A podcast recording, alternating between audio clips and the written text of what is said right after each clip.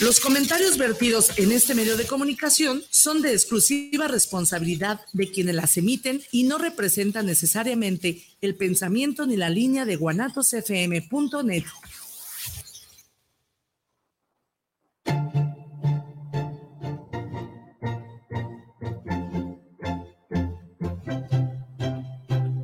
Bienvenidos a su programa Salud en Familia, Infórmate y Decide, un espacio de información y orientación para la creación de estilos saludables de vida.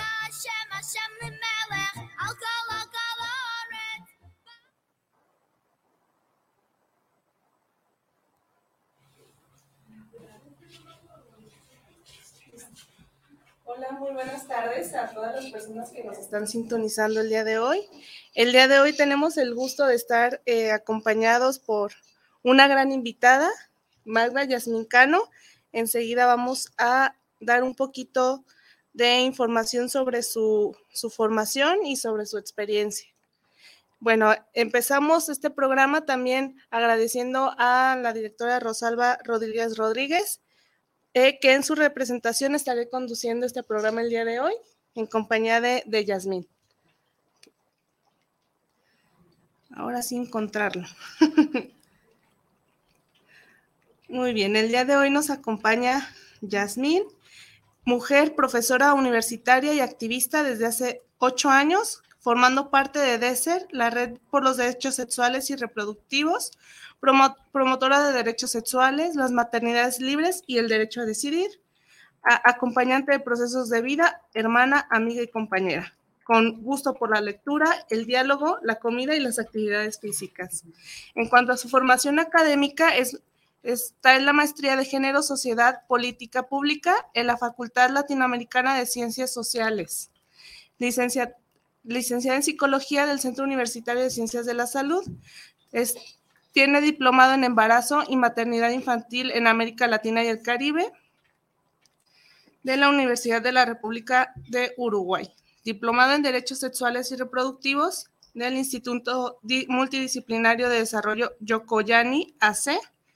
Sí lo pronuncié bien, pero tampoco me salía. y diplomado en Terapia Cognitivo-Conductual para niños y adolescentes del Instituto Jalisciense de Psicoterapia Cognitivo-Conductual. Y el día de hoy estaremos hablando un poco sobre la educación sexual integral y el placer de las mujeres, con el tema de hoy, mujer y placer. Bienvenida, Yasmin, muchas gracias. No, pues muchas gracias. Gracias por la invitación y para mí es un placer estar por acá compartiendo un poco de respecto a estos, a estos tópicos que nos traen el día de hoy. Muchas gracias. Sí, el día de hoy, este, con temática de que el 8 de marzo y el mes de marzo quisimos empezar a hacer esta, eh, estos programas conmemorando también esta fecha y hablando de, de temas que a veces no suelen este, hablarse desde una perspectiva de, la mujer, ¿no? Entonces, lo primero que pudiéramos pensar entre mujer y placer, pues pudiera ser en respecto a mm, cuestiones a lo mejor desde la perspectiva de, lo masculino, ¿verdad? Entonces, para empezar, ¿qué, eh, sería esta parte de eh, el placer en, en este tema, Yasmín? Ah, sí, pues bueno, eh, creo que, que me, parece muy importante que mencionemos eh, justo eh, cómo es que nuestro placer, el placer de las mujeres, ha sido desde la óptica de los varones, ¿no? De los compañeros hombres. Em, y, justamente podríamos empezar hablando eh, de cómo en la historia, ¿no? la historia de, las mujeres y de los hombres, eh, se propiciaba o se, sugería en algunas actividades placenteras, eh, pero solo si había una prescripción médica por parte justamente de un varón, ¿no? Y, y cómo también a través de la historia eh, se hicieron algunos em, eh, diagnósticos de lo que los varones llamaron también histeria, ¿no? Y que era eh, precisamente un estado de malestar que manifestaban las mujeres, ¿no? De malestar, de inconformidad, a veces de tristeza, de apatía, Y entonces por ahí por parte de eh, los eh, médicos de, esa época, cuando estamos hablando de los años 1800, pues se hacían recomendaciones, eh, bueno, primero se decía el diagnóstico de la histeria, que era este, este concepto pues que se utilizó para hacer referencia a ello, y se hablaba de mujeres viudas, se hablaba de mujeres solas, se hablaba de mujeres solteras, ¿no? Y que requerían, mediante prescripción, eh, justo la, necesidad de algunas actividades eh, que propiciaran, por ejemplo, el movimiento de las caderas, que era eh, la manera en la que se supone se contrarrestaba la histeria, ¿no? Entonces era desde eh, recomendar el cabalgar, ¿no? El, subirse a un caballo, cabalgar o hacer algunos movimientos que tuvieran que ver con el movimiento de la cadera, hasta la cuestión de la masturbación, aunque no necesariamente propiciada por la mujer, ¿no? Sino que también implicaba que un tercero, bueno, que una segunda persona en este caso, eh, la realizara, ¿no? Entonces sí, sí es cierto que el, placer ha sido en muchos sentidos eh, medida y eh, o, propiciado o sugerido por parte de los varones. Pero, bueno, las cosas han cambiado, ¿no? Los tiempos cambian y aunque no cambian como quisiéramos que cambiaran, es cierto que ha habido un proceso eh, bastante eh, gradual, ¿no? Respecto a el, placer como algo eh, propio, ¿no? Como una reapropiación. Y quisiera comentarles que, bueno, hablar de placer es hablar de muchas cosas, ¿no? Hablar de placer es hablar de desgenitalizar, es hablar de ampliar la mirada, ¿no? Mirar un poco más amplio, es hablar del cuerpo también, es hablar eh, de la masturbación, es hablar de la autonomía, ¿no? Es hablar eh, de compañía, pero también de soledad, es hablar de respeto, de derechos sexuales, de educación sexual integral, es hablar de la menstruación. Hay un chorro de cosas en torno a el placer eh, el placer de las mujeres, ¿no? Entonces, algo que quisiera también como dejar eh, de inicio sería que hablaríamos del placer como esa posibilidad, ¿no? De, propiciarnos em, eh, satisfacción y que esa satisfacción, aunque bien puede ser genital, aunque bien puede ser a través de contactar con nuestro cuerpo, bueno, pues no solamente queda ahí, ¿no? Sino también estamos hablando del el placer diverso y de la misma manera estamos hablando de mujeres diversas también cuando hablamos del placer de las mujeres, ¿no? Entonces, bueno, un poco ahí como para entrar al contexto. De introducción, ¿verdad? Entonces, sí, eh, pues que ha ido cambiando la, la, cuestión de cómo se ve la perspectiva del placer, ¿verdad? De que de inicio, pues era una prescripción como médica, eh, en ese sentido también mediado por un tercero y por eso también es importante que casi siempre lo que se nos viene a la mente cuando hablamos de placer es que tiene que haber una pareja, que tiene que haber este, una cuestión genital eh, ya como per se, ¿no? Y entonces es cambiar muchos pues constructos que hemos venido aprendiendo también desde tan pues también parte de la educación sexual que, se tiene en, el país y en general que llegamos a alcanzar a obtener eh, en casa también. Entonces, por eso eh, también de repente nos, nos limitamos a tener ese, eh, esas ideas o esa forma de llevar el placer. Entonces, para ti, este, Yasmín, sería importante, ¿cómo sería más bien empezar a hablar sobre placer desde qué momentos, de, desde qué enfoque también sería importante hacerlo. Claro, eh, sí, es una pregunta interesante porque es una pregunta que yo le hago a mis alumnos de medicina. Bueno, en este caso soy profesora universitaria y actualmente imparto la materia de sexualidad humana a chicos y chicas este, que se están formando, ¿no? Para, ser profesionistas en la, en la medicina, médicos y médicas. Y algo que yo les pregunto cuando hablamos de educación sexual integral es a partir de qué momento tenemos que hablarle a las personas o tendríamos que compartir con ellas información sobre la sexualidad. Y las respuestas que vienen eh, más inmediatas eh, versan en Bueno, a partir de eh, la primera menstruación, por ejemplo, ¿no? O no, yo pensaría que como en la adolescencia, ¿no? O ah, yo pensaría que si hay como alguna dificultad en una cuestión genital, pues entonces a partir de ese momento, ¿no? Mm, y casi siempre el, promedio de edad que se sugiere, bueno, pues es a nivel de secundaria y de preparatoria. Sin embargo, por ahí ya también en, eh, en estos semestres, también debo decir, porque estamos hablando de una transformación gradual, en la que por ahí alguna manita, dos manitas levantadas dicen, pues desde la infancia, ¿no, maestra? Eh, este, desde que el niño empieza como a comprender, empieza a hablar. Y entonces eh, hacemos un ejercicio en el que leemos una definición de sexualidad y entonces esa definición que va mucho más allá de la genitalidad, que habla de la importancia de esta dimensión, que habla de derechos, que habla de valores, que habla de gustos, ¿no? Entonces eso les, les permite ampliar el panorama y entonces la cosa se voltea, ¿no? Si entonces hablamos de gustos, hablamos de valores, hablamos de establecer límites, hablamos de la importancia del conocimiento del cuerpo, pues entonces sí nos tendrían que hablar desde más pequeñitos sobre la sexualidad. Y entonces, justamente, eh, empezar a abordar el tema del placer que si bien no está dirigido o no directamente hacia la genitalidad, es parte fundamental de la educación sexual, ¿no?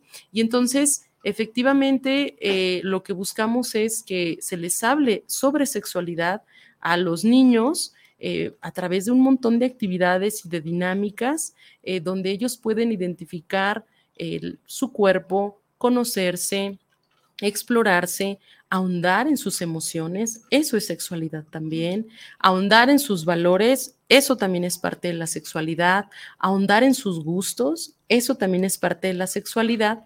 Y yo creo que a menor edad, o sea, entre más tempranamente demos espacio para que las infancias se expresen, comuniquen lo que les gusta, lo que no les gusta, les permitamos también poner límites, ¿no? Luego de repente tenemos a los abuelos, a los tíos, a los mismos padres, casi siempre figuras más de varones que de mujeres, que em, fastidian a las infancias a través de acercamientos, ¿no? O sea, del contacto físico, de eh, mordidas o de apretones o de que para ellos, si bien como adultos es algo que necesitan hacer, pues muchas veces para nuestras infancias, eh, pues es terrible, ¿no? O sea, o por ejemplo, cuando se les forza a acercarse a una persona con la que no se sienten cómodas, o a saludarla de beso, o a dejarse abrazar, o a dejarse estar ahí incómoda, bueno, pues educarles sexualmente les ayudaría a establecer esos límites, ¿no? Que luego también son límites que cuando somos personas más adultas, pues nos viene bien, ¿no? O sea, los establecemos con todos los vínculos que establecemos a nuestro alrededor.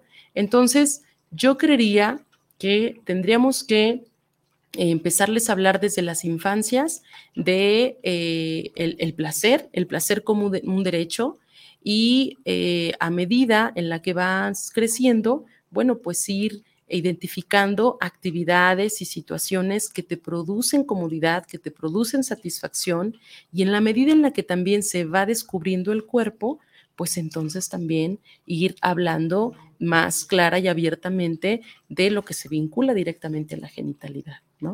Ok, entonces ahí eh, también tiene que ver mucho con el concepto que tenemos de sexualidad y de, y de placer, ¿cierto, Yasmin? Porque casi siempre se nos espantan los papás, ¿no? Y que les vamos a hablar de sexualidad niños de primaria.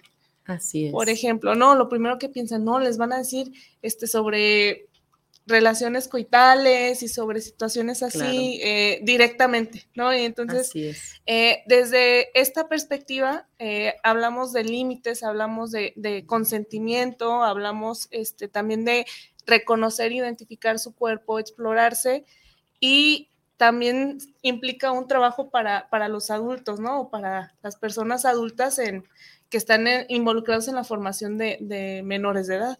Así es, y, nos implica muchas veces, o sea, quienes tenemos las dificultades para em, eh, manejar este tipo de información, para recibirla, quienes tenemos más taras, ¿no? Mentales, somos los propios adultos, ¿no? Y, y, como por ahí este, lo comentamos también a través de las clases, la realidad es que estamos en una sociedad digo, además de heteronormativa, ¿no? Donde la heterosexualidad es una norma, además de, capitalista, donde las cuestiones económicas y monetarias determinan un chorro de nuestra forma de, estar, de vincularnos, de ser, de vivirnos, eh, pues machista, sexista y también adultocentrista, ¿no? O sea, las necesidades de los adultos al centro y las necesidades de las infancias en la periferia, ¿no? O no sé en qué lugar, pero no están puestas al centro.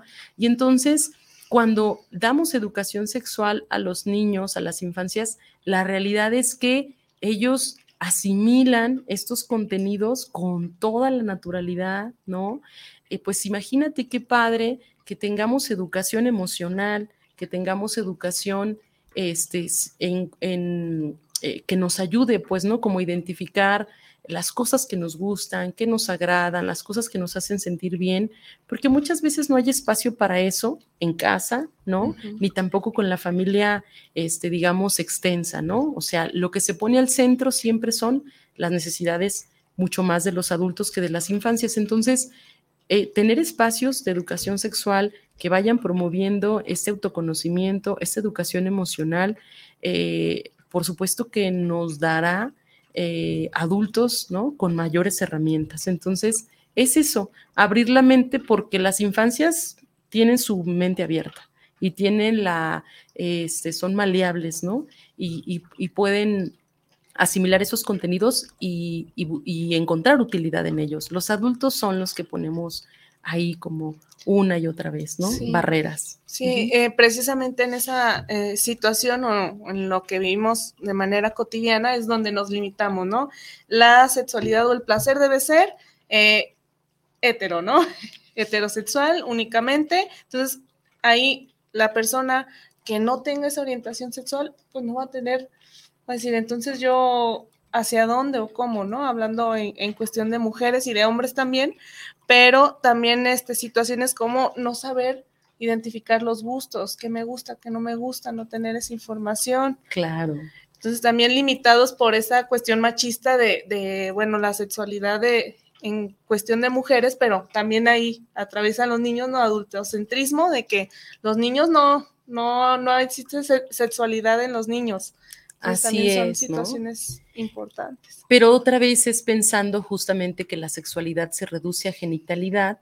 Y también algo súper importante, cuando hablamos de mujeres este, y su placer o mujeres y placer, pues no estamos hablando de cuerpo y de cómo es que también históricamente eh, el, cuerpo de las mujeres, eh, bueno, además de ser eternamente sexualizado, pero sexualizado digamos, como eh, una especie de, objeto de deseo, ¿no?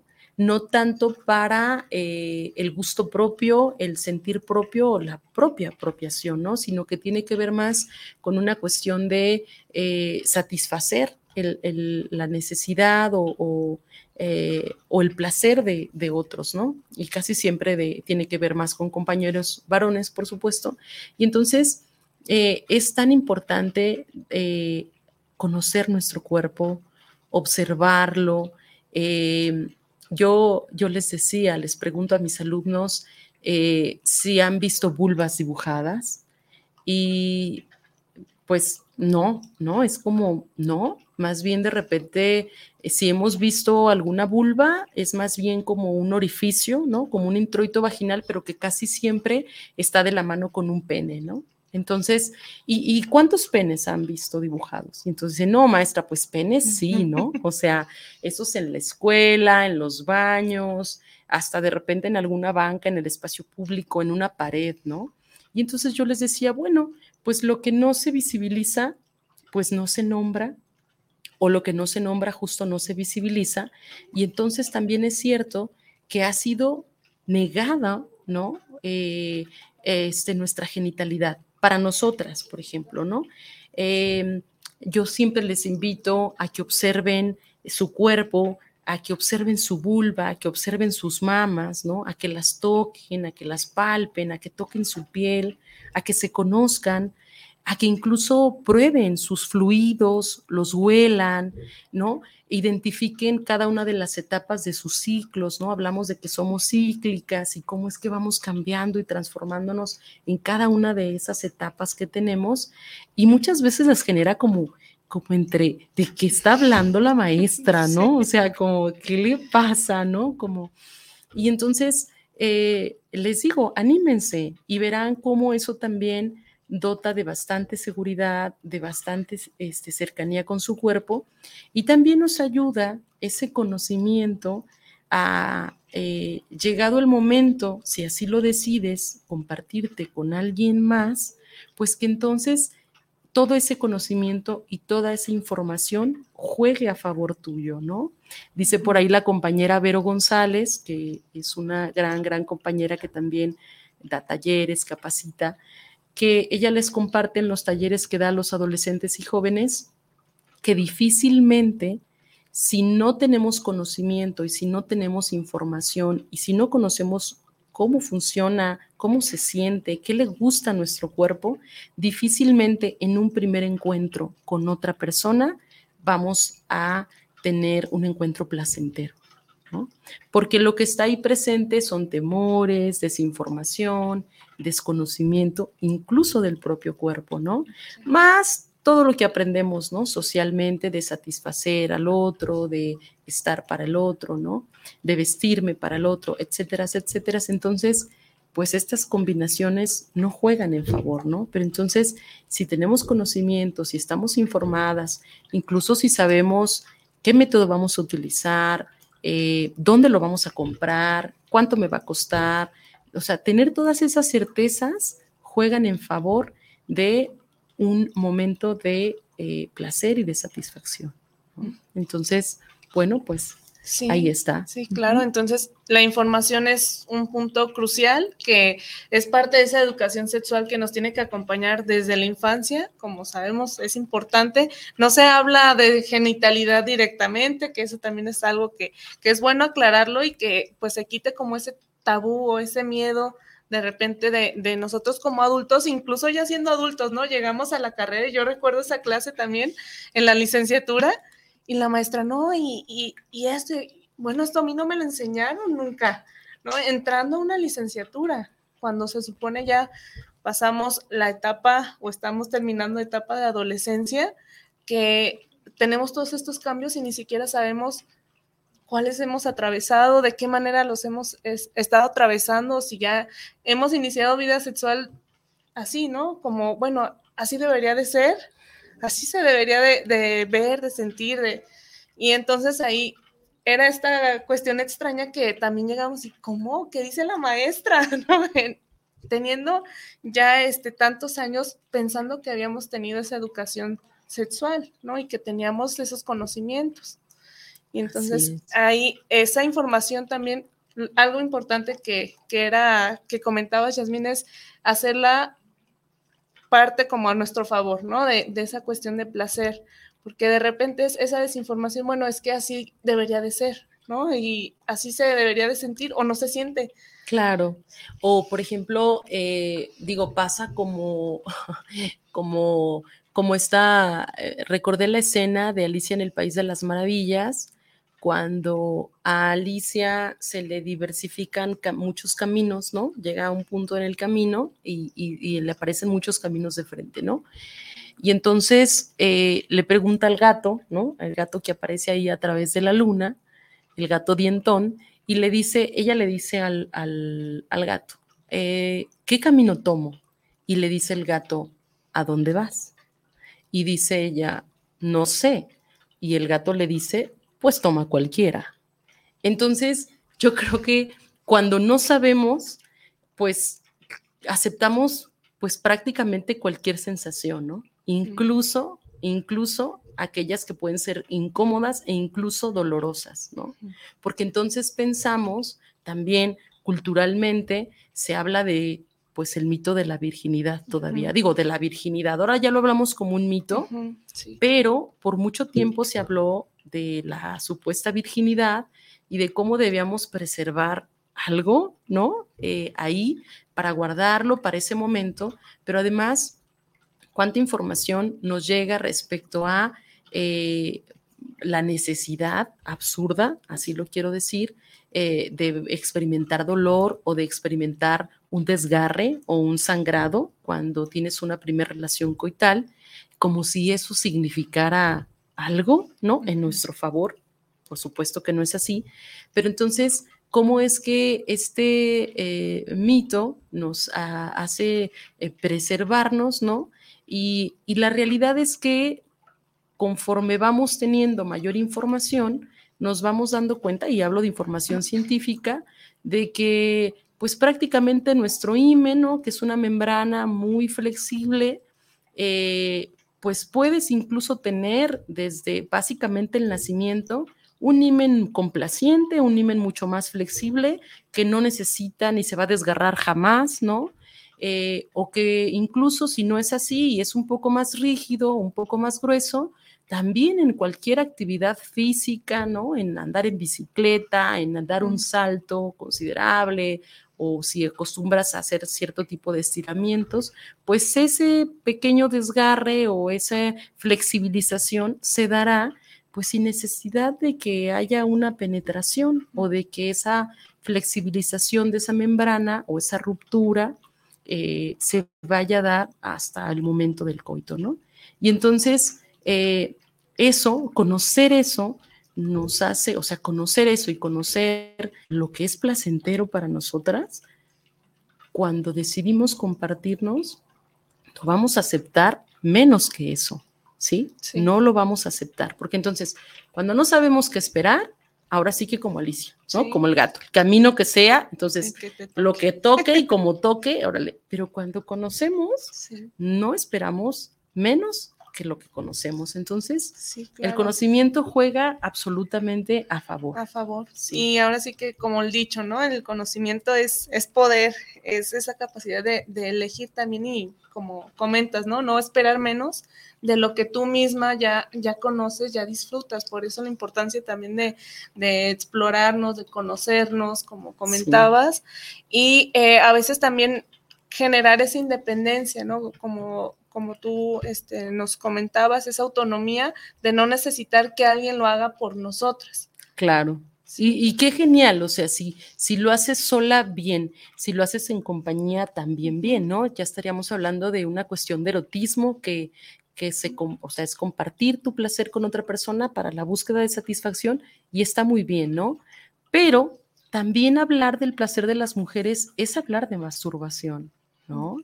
Y es otro tópico que también ha sido bastante, bastante vetado, ¿no? Y bastante invisibilizado.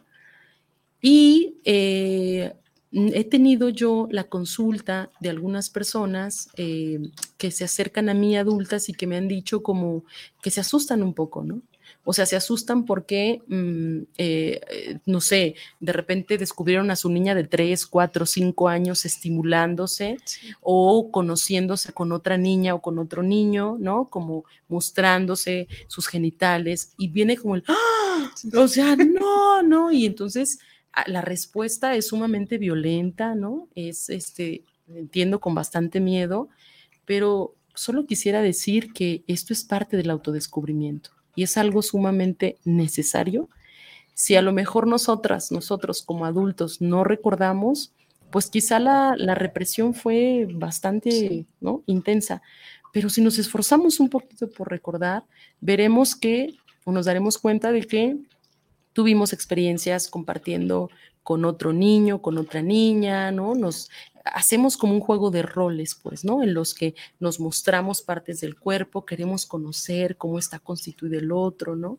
O de repente también eh, viene la preocupación de los papás o de las mamás y bañarse con los hijos o no, pero en la experiencia, naturalizar el cuerpo, para ellos es algo genial y maravilloso, ¿no? O sea, cuando tú naturalizas el cuerpo y ves el cuerpo con naturalidad y con aceptación, los nenes y las nenas así lo ven, ¿no?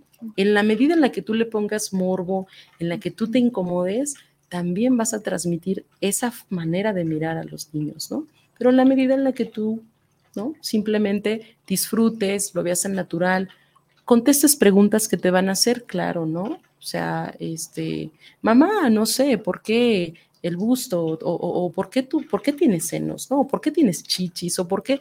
Entonces, ah, bueno, las adultas, ¿no? Esto, o sea, pasa con las adultas. O sea, de repente respuestas tan sencillas y tan simples que los dejan tranquilos, pero que muchas veces si nos asustamos, pues para ellos también es como, el negativo, ¿no? El, esconder, el decir esto es, esto que yo pregunté es malo. no, no, mejor ni le muevo porque voy a ser o castigada o, reprimida o cualquier cosa que veamos. Y entonces ya es la asociación de tu sexualidad con lo negativo, con lo malo, con lo que no se debe verbalizar, con lo que no tengo que preguntar, ¿no? Pero entonces luego las preguntas van hacia muchas otras direcciones que no necesariamente son las más adecuadas. Sí, precisamente en esos vacíos, pues los niños o ya adolescentes, cuando ya dicen, no es que ahí ya es más necesario, pero más bien ya hay muchas más formas o vías de, de que encuentren la información, aunque no es la más adecuada, aunque no es la correcta, aunque no sea información que les vaya a ayudar, ¿no?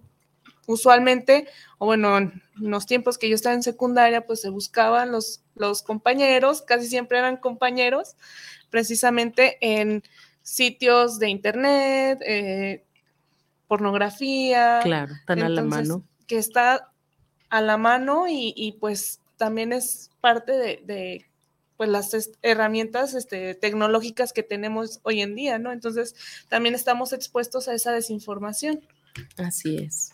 Sí, y yo pensaba también, eh, ah, pues, cómo es que, al, tener esta, mm, esta cerrazón en casa, muchas veces porque no hay herramientas, otras veces porque, pues, simplemente lo, vinculamos, ¿no? También como adultos a algo muy negativo, porque así lo aprendimos también, pero siempre me, eh, me gusta, ¿no? Como invitar a los adultos a atreverse a escuchar, atreverse a aprender de las infancias y de las adolescencias porque tenemos mucho que aprenderles, bastante. Eh, muchas veces ya tienen mucha más información que la información que se nos propició o que se nos otorgó durante casi toda la vida, ¿no? Y entonces también a veces escucharles o dialogar eh, y también se vale decir, no, este, no lo sé, ¿no? O sea, no lo sé, pero ¿te parece si lo investigamos? Y entonces me acerco a alguna persona que tenga el conocimiento, ya sea por familiaridad, ya sea porque es profesora, ya sea porque, eh, no sé, eh, me chuto algunas páginas este, que brinden información seria, que ahora abundan, ¿no? Les dejaré al final algunas recomendaciones para los adolescentes y jóvenes y adultos que nos estén escuchando, pero si nos echamos un clavado, Digo, ahora tenemos acceso a información científica y confiable a un clic prácticamente, Exacto. ya sea en tu teléfono, ya sea en la computadora, ¿no? Así como, casi como tenemos digo, este, acceso a, la pornografía que está tan a la mano, de la misma manera tenemos y podemos tener acceso. Entonces, ¿se vale decir como adulta, adulto? No sé, pero déjame investigarlo o vamos investigándolo, ¿no? Claro que y también. Sí, pues sí, sí, se vale, ¿no? que de repente uno dice, ah, caray, eso sí, ya nos rebasa o, es algo que no conocemos, incluso por estas mismas carencias en educación sexual que hemos venido pues aprendiendo y, a lo mejor que, como tú dices, nos enseña a también nosotros aprender a decir, ah, mira, ahora ya los, los niños o los adolescentes van a tener más esa información y van a poder tener la capacidad de, disfrutar más, de tener este mejor, eh, pues una mejor relación con su cuerpo y también con, el placer. Así es.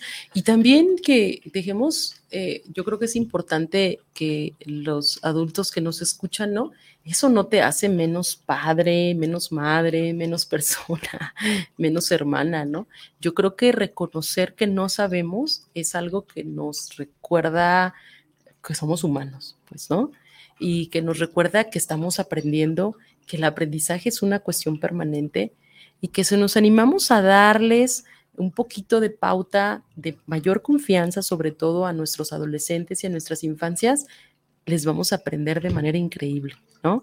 O sea, podrían, yo podría decir, mira, no lo sé, pero déjalo investigo, pero oye, ¿y si lo investigamos juntos?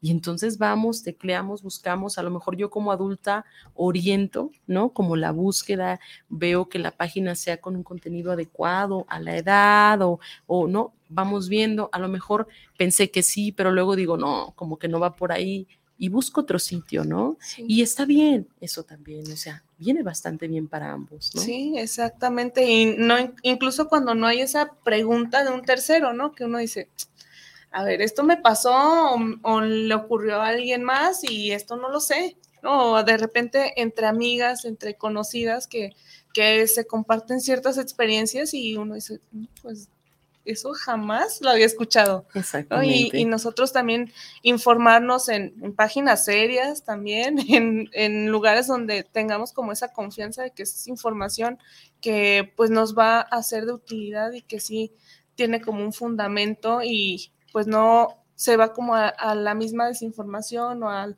no basarse en, el, en la satisfacción o el placer también, sino como en complacer. De repente, en, vez de compartir, es complacer a la otra persona. De repente, muchas veces nos vamos hacia, hacia, esos, pues, horizontes.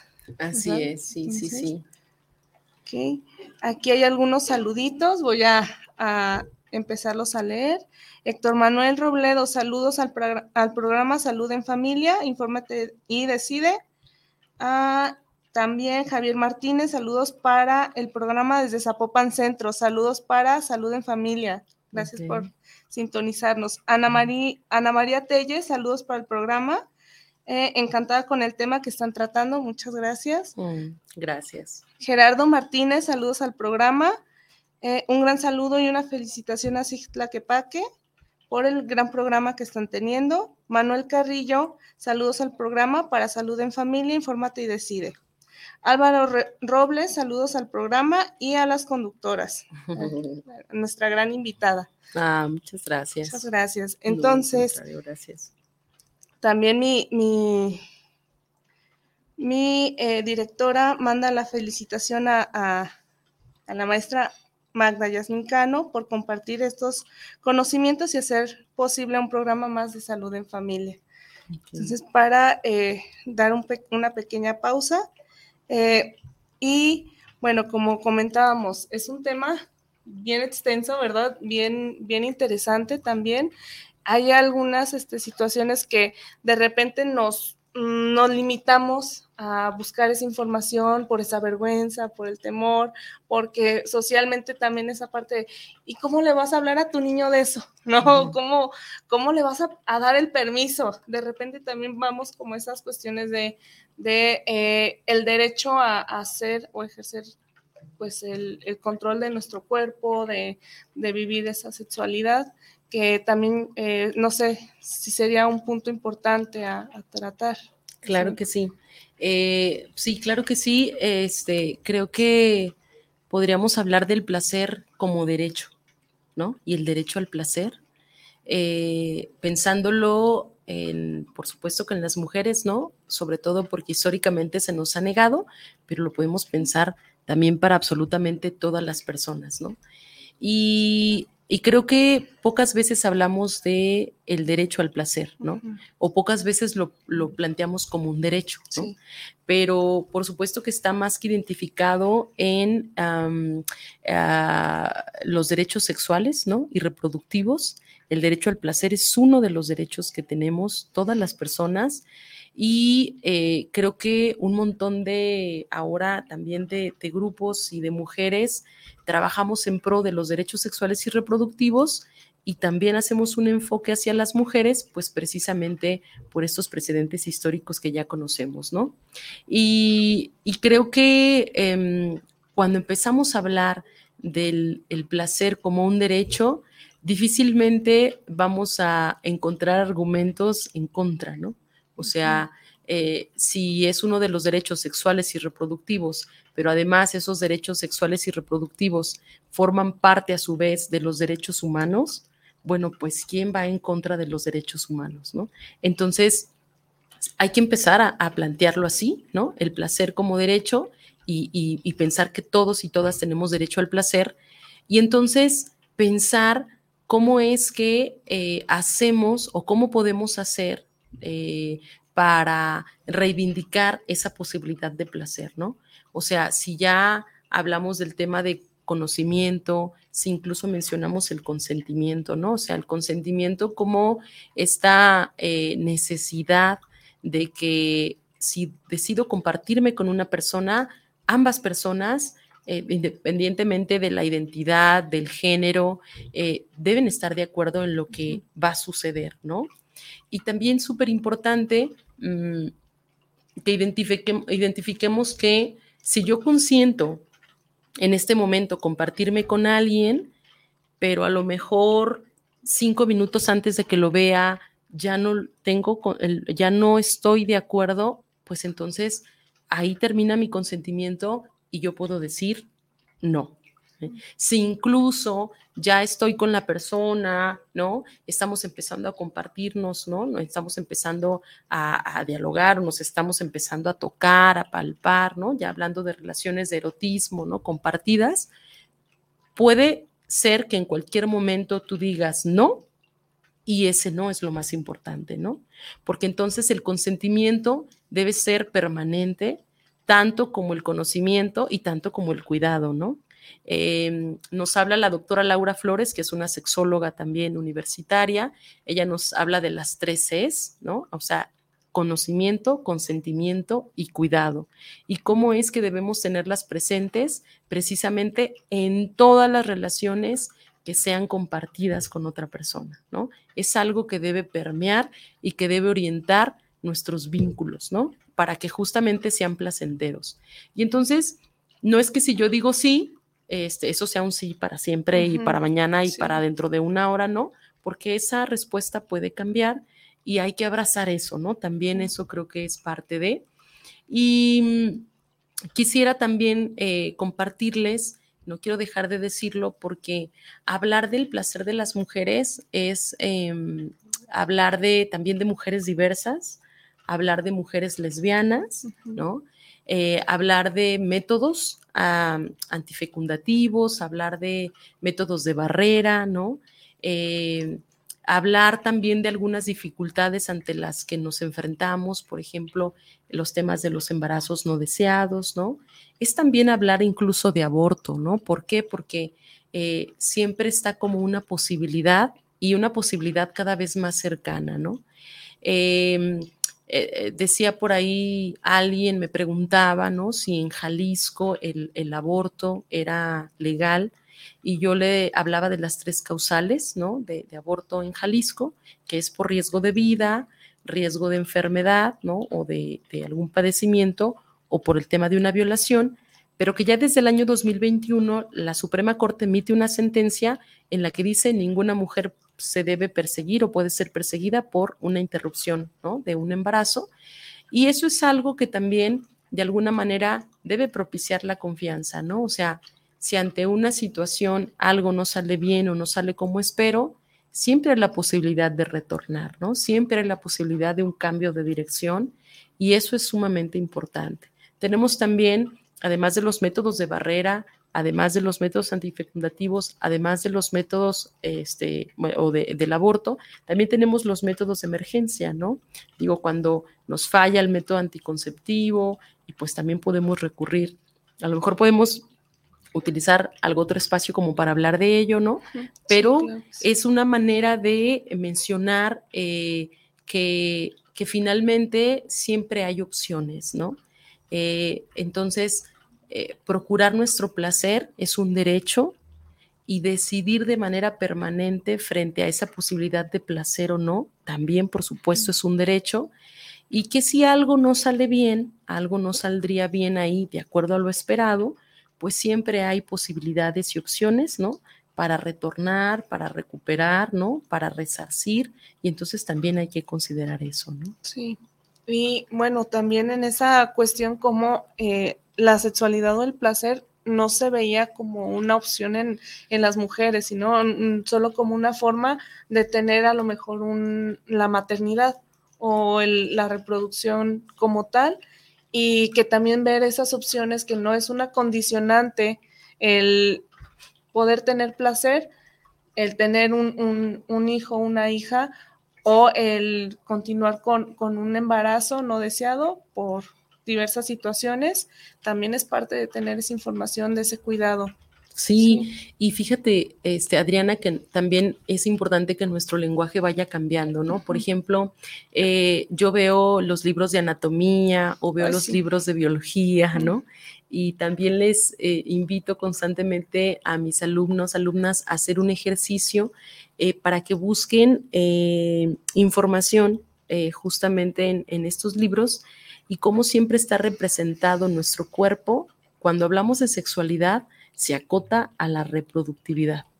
Incluso hablamos de aparato genital reproductor masculino o reproductor femenino, ¿no? Pero entonces también, eh, profesoras y profesores, ya empezamos a hablar de anatomía, por ejemplo, de personas con vulva, anatomía para personas con pene, o estamos hablando de anatomías diversas, ¿no? También. Y cómo es que esto va de alguna manera el lenguaje desvinculando de la reproductividad. No estamos en contra de la reproductividad, pero sí estamos a favor precisamente del placer y de esa desvinculación con la reproducción, ¿no? O el experimentarnos, el diversificarnos, el sentirnos, ¿no? El conocernos más allá, sin que necesariamente eso implique que tenga de manera permanente un riesgo de embarazo, de alguna infección sexual, ¿no? Eh, o, como tal de la crianza, ¿no? Cuando eh, de repente también eh, optamos por. Y, hablamos entonces también de maternidades libres, hablamos de maternidades deseadas, ¿no? Y eso también es, es muy genial y muy maravilloso. Puede llegar a ser sumamente placentero para una mujer el, el, crear, ¿no? Como ya lo sabemos, lo conocemos y ha difundido, pero puede también llegar a ser bastante satisfactorio para una mujer interrumpir un embarazo cuando no se desea, ¿no? Y bueno, pues tendríamos que abrazar, ¿no? Tanto una posibilidad como la otra y respetarla, ¿no? También. Muy bien, entonces, algunas eh, recomendaciones para empezar a, tener mm, pues mayor satisfacción, mayor placer como mujeres. Sí, pues yo creo que, que principalmente es eh, darnos la oportunidad de conocernos, eso creo que es fundamental, de mirarnos al espejo, eh, de escribir respecto a lo que nos gusta, no nos gusta, ¿no? De incluso visualizar o recordar, evocar situaciones en las que eh, no hemos sido capaces de establecer un límite, pero que realmente deseábamos, ¿no? Establecerlo. O también recuperar situaciones en las que em, nos hemos incomodado, pero en las que no nos hemos ido por ejemplo. Y esto no solamente pasa en la cama, ¿no? No solamente pasa en esos espacios íntimos. Por ejemplo, compartíamos eh, las compañeras de, la red de mujeres cómo hemos tenido experiencias bastante desagradables, incómodas y nada placenteras, incluso acudiendo a veces con los especialistas, ¿no? Y cómo, por ejemplo, sentí que al explorarme el médico me lastimó o fue muy tosco, o sentí que incluso se propasó, ¿no? O sea, eh, pero entonces no hice nada, no porque no quisiera, sino porque no fui en ese momento, mi cuerpo no respondió, ¿no? Y entonces es importante hacer estos ejercicios en retrospectiva para darnos cuenta de que tenemos fisiológicamente, ¿no? Em, biológicamente, tenemos todo un sistema corporal que tendría que responder, ¿no? O sea, ante una situación que me incomoda. O sea, tendríamos que prepararnos para luchar o para huir, ¿no? Pero entonces, como plantearnos qué ha pasado con nosotras, por supuesto que tiene que ver por la forma en la que se nos socializa, que de repente no accionamos eh, esta expresión de, oye, a ver, ¿no? Como, ¿qué te pasa? O me está doliendo, o no es agradable, o te voy a pedir que lo hagas de otra manera, o sabes qué, deténlo aquí, ya no, ¿no? Y entonces esto lo tendríamos que hacer en absolutamente todos los espacios cuando no nos sintamos seguras, cuando no nos estemos sintiendo cómodas, ¿no? Y por supuesto también llevarlo al terreno del placer sexual, coital específicamente, si algo no está saliendo bien, cómo empezar a hacerlo, ¿no? Entonces, estos ejercicios de retrospectiva nos ayudan. Y de la mano con eso, conocernos, ¿no? O sea, conocer nuestro cuerpo, observar eh, los momentos en los que estamos un poco más abiertas hacia la receptividad o también abrazar e identificar los momentos en los que estamos como más retraídas, como más replegadas hacia nosotras, ¿no?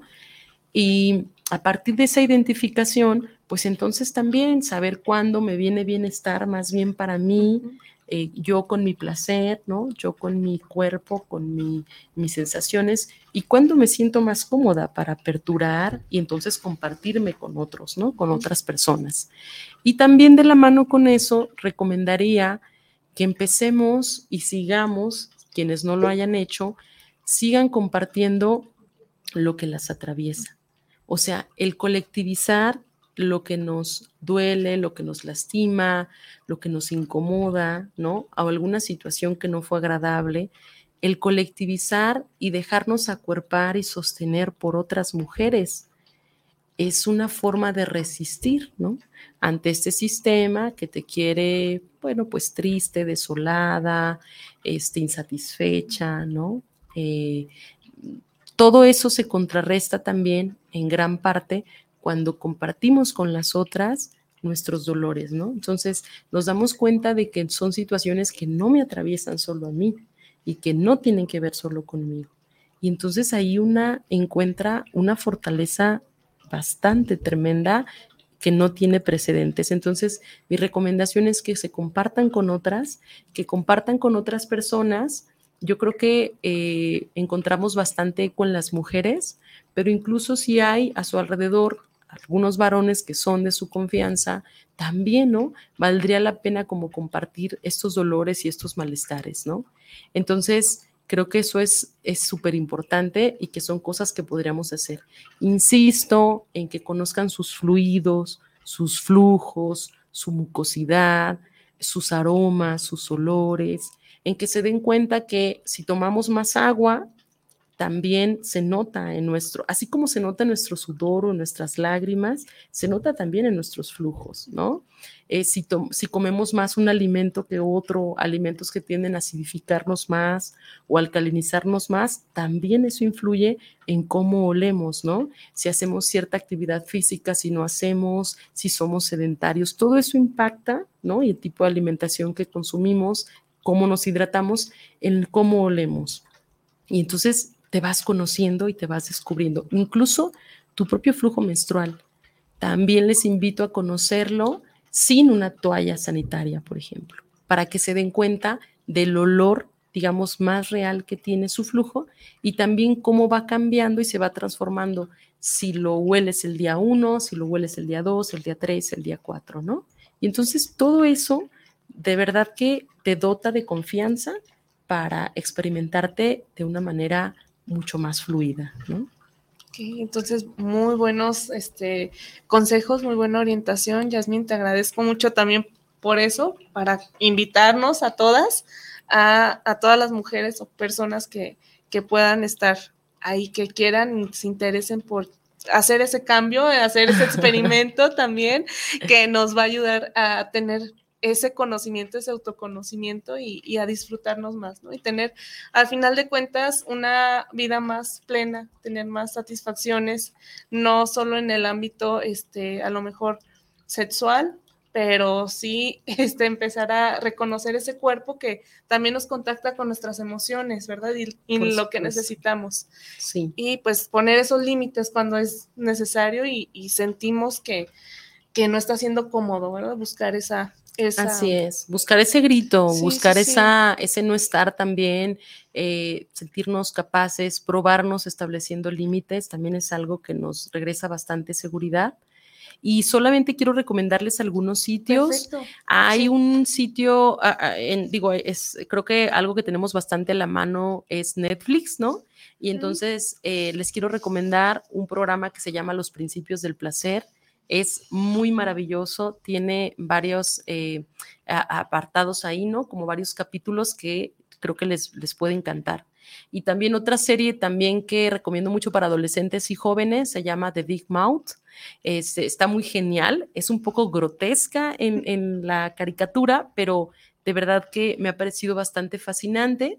Eh, hay un librito también que se llama La regla es cool, ah, cool, así como de chida, ¿no? Este es de un proyecto que se llama Menstruita y también se los recomiendo bastante porque trae información y, unas este, imágenes maravillosas que puede ser desde niñas, para niñas que ya saben leer, desde los 6, 7, 8 años hasta prácticamente te deja maravillada como adulta. Y algunos sitios también que pueden ver en Facebook o en Instagram, eh, les recomiendo mucho a Camila Lavalle, este, tiene una página también muy genial que se llama Soy mi amor también a Noemí Casquet, con una página en Instagram que es Mamá Casquet. También em, eh, eh, hay otro sitio que se llama también Plátano Melón, que también se los recomiendo bastante. Y bueno, eh, creo que cierro diciendo que resignificar el cuerpo y el placer pues es un acto de digna rebeldía, ¿no? Y es un acto de resistencia. Entonces, tenemos bastante chamba todavía. Exactamente. Muchísimas gracias también por toda la, información. Espero a todos nos sea de utilidad, todos este, aventarnos un clavado, no nos va a hacer daño. Entonces, pues agradecerte, Magda Yasmín, ay, me pusieron mal tu nombre, pero aquí eh, entrego este, este ah, reconocimiento de parte de nuestro centro. Muchísimas gracias por compartirnos y hacer este, pues, esta chama también de, informarnos, de eh, sensibilizar un poco más acerca de estos temas tan importantes que tenemos que, empezar a, cambiar, ¿no? Como este acto de rebeldía. Sí, así es. Y para finalizar, pues otra vez el, agradecimiento de, nuestra directora y por la conducción. Eh, este día pues termino con la conducción de estos programas por el mes de marzo. Ya el siguiente programa nos acompañará mi directora, pero pues cierro con broche de oro, este, muy agradecida y pues muy complacida de haber compartido este espacio contigo, Yasmin. Muchísimas gracias a todos y a todas las personas que nos eh, estuvieron sintonizando el día de hoy. No, pues muchas gracias, gracias, un placer y, pues yo encantada de estar por acá. y hasta luego. Hasta pronto, muchísimas gracias.